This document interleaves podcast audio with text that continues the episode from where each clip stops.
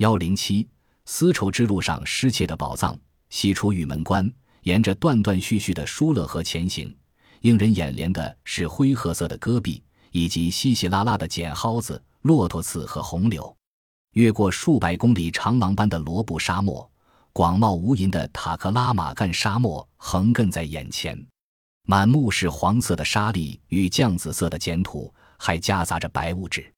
塔克拉玛干是维吾尔语，以及近的去除不来。这片长千余公里。宽约四百公里的沙漠是世界上的几个大沙漠之一，面积三百二十四万平方公里，有九个台湾省大，是一块神秘莫测的地方。西方冒险家则称它为“死亡之海”。塔克拉玛干大沙漠群山环抱，四周的喀喇昆仑山、昆仑山、阿尔金山覆盖着积雪，夏日消融，雪水下注，汇合成一道道流人沙漠的小河。小河流经的地方，肥美的绿洲星罗棋布。两千多年前的西汉时期，在这些绿洲之上建立了一系列的小国，形成了沟通东西方交通的丝绸之路。那时，以长安为起点的丝绸之路，由敦煌起，又分北、中、南三路。北路经今天的哈密、吐鲁番、乌鲁木齐，沿北山、今天山，南路西行。越葱岭的北部西向，到大渊，原苏联费尔干纳盆地、康居，原苏联彻马尔罕、眼菜、里海沿岸，诸国。中路经玉门关、楼兰，沿孔雀河到库车、喀什，在疏勒与南路汇合。南路沿南山，经昆仑山，北路西行，经今天的于田、和田、叶城，至沙车，西于葱岭到大月支。今阿姆河中上游安息，今伊朗、诸国，再往西行到大秦、罗马帝国，今地中海沿岸，南中北三条干线之外，又有若干条支路。那时丝绸之路上商旅络绎，集市繁盛，河畔芦苇丛生，胡杨茂密，驮着丝帛、茶叶、陶器的驼队，载运珠宝、玉石和葡萄的马队不绝于道。由于运往西方的货物主要是丝和丝织品，德国人李希霍在一八七七年出版的《中国》一书中，首先把这条商路称为丝绸之路。丝绸之路历经沧桑，时兴时衰。到明代，由于封建王朝关闭了通向西方的大门，丝绸之路终于被废弃。沿途的绿洲被流沙所吞没，河流退缩，日益干涸。兴盛一时的城廓市镇遭淹没，埋葬在沙丘中间，为人遗忘。然而，多少年来，在丝绸之路的故道旁，在塔克拉玛干沙漠边缘的居民中，一直流传着关于埋藏在沙丘中的古代财宝的种种传说异闻。一八七五年的一天，有一个牧羊人在罗布泊附近的盐碱沼泽地带，从远处看见过一座被流沙淹没的城廓。城垣耸立在芦苇丛中，整个城市就隐藏在芦苇里边，四周环绕着泥塘，草丛中有毒虫和长虫。牧羊人没敢进去，因为所有进去过的人大都死在里面。据说，废墟中的寺庙里摆满了光彩夺目的明珠、宝石、金银元宝，但谁也不敢从这儿拿走任何一件宝物。有一个卡尔麦克人，财迷心窍，竟受不住财宝的诱惑。偷了两个金元宝揣在怀里，没走多远，便感到疲倦乏力，躺下就睡着了。当他醒来时，发觉元宝不翼而飞。他转身回到庙里，打算再多拿几个。令人惊异的是，他偷走的两个元宝仍放在原处。这个卡尔麦克人惊呆了，慌忙跪在神像前，磕头如捣蒜似的请求神灵宽恕。可能你以为这纯属无稽之谈。但对罗布泊人来说，这却是千真万确的。十九世纪末叶，沉睡于塔克拉玛干沙漠的古代财宝，引起了西方冒险家的垂涎。一伙伙道貌岸然的强盗，披着学者的外衣，打着考察、探险、旅游的幌子，粉墨登场。丝绸之路在中国的地段，今新疆维吾尔族自治区、甘肃省西部，成为盗宝者恣意肆虐的乐园。演出了一幕幕争夺丝绸之路财宝的闹剧，也留下了一个又一个的盗宝之谜。一八九五年五月初的一个晚上，夜空繁星密布，月色分外皎洁。在荒凉空寂、杳无人迹的塔克拉玛干沙漠腹地，离河田河不远的沙丘上，一个身材矮小、戴眼镜的年轻人匍匐在地，一寸寸地向前蠕动，行动异常缓慢，使人几乎觉察不出动弹。他便是瑞典探险家斯文赫定。他的四个同伴只剩下卡西姆一人了。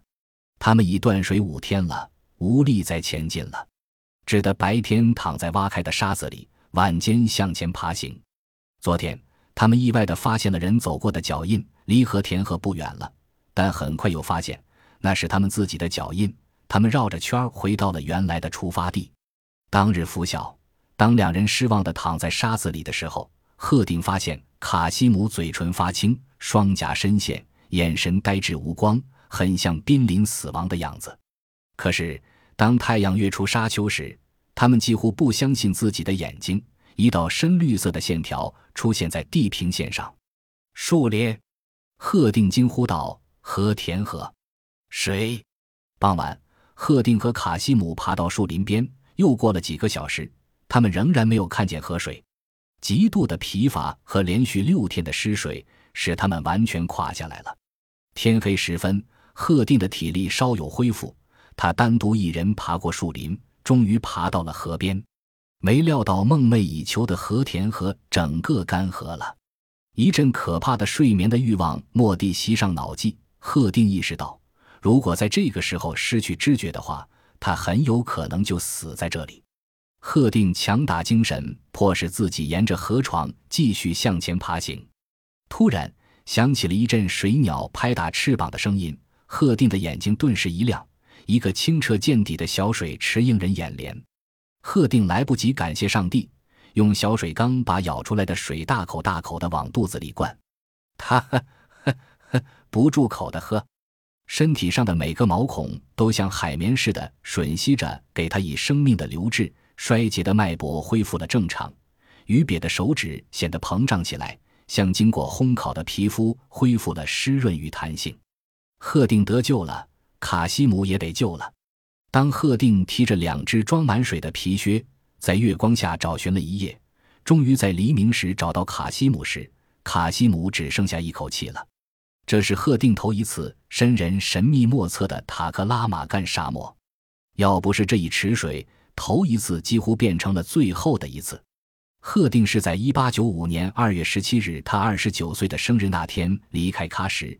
前往塔克拉玛干探宝的，和其他冒险者一样，赫定也听到不少关于埋藏在塔克拉玛干沙漠里的城市里奇珍异宝唾手可得的传说。